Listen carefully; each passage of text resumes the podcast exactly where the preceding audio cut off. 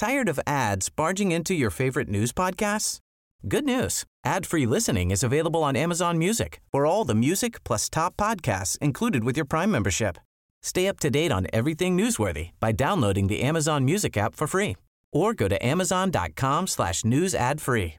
That's amazon.com slash news ad free to catch up on the latest episodes without the ads. Bonjour et bienvenue dans Savez-vous que, le podcast d'anecdotes du Dauphiné libéré. Chaque jour, on vous raconte une histoire, un événement marquant, qui vous permettra de briller en société et de vous coucher un peu moins bête. Savez-vous qu'un arrêté interdit aux soucoupes volantes d'atterrir sur une commune du Vaucluse? Iti, Chewbacca et la denrée, écoutez bien, ce qui suit pourrait bien éviter la mise en fourrière de votre véhicule si vous projetez de passer des vacances dans le Vaucluse. Depuis 1954, le survol, l'atterrissage et le décollage d'aéronefs dits soucoupes volantes ou cigares volants de quelque nationalité qu'ils soient, sont interdits sur le territoire de la commune de Châteauneuf-du-Pape.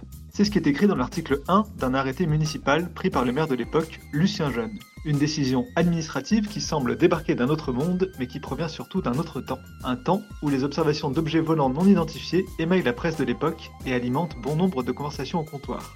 Surtout depuis le début de cet automne 1954. Durant cette période, la France est le théâtre d'une vague d'observations d'OVNI. Des témoignages de phénomènes inexpliqués apparaissent à Bayonne, Vichy, Chabeuil, Boulogne-sur-Mer, mais pas à Châteauneuf-du-Pape. Car comme le rappelait dans nos colonnes Jean-Pierre Boisson, maire de la commune en 2010, l'arrêté municipal de 1954 est efficace. La preuve, aucun ovni ne vient ici. En effet, aucune soucoupe volante n'a fini dans la fourrière de la commune. Pour l'élu des années 2000, la décision de son prédécesseur en 1954 était loin d'être celle d'un illuminé. Au contraire, c'était plutôt la décision d'un homme assez clairvoyant.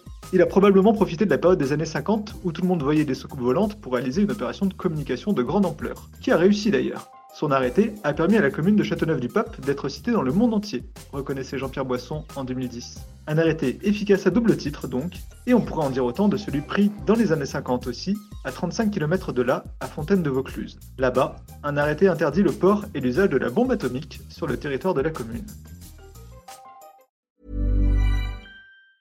Tired of ads barging into your favorite news podcasts? Good news. Ad-free listening is available on Amazon Music for all the music plus top podcasts included with your Prime membership.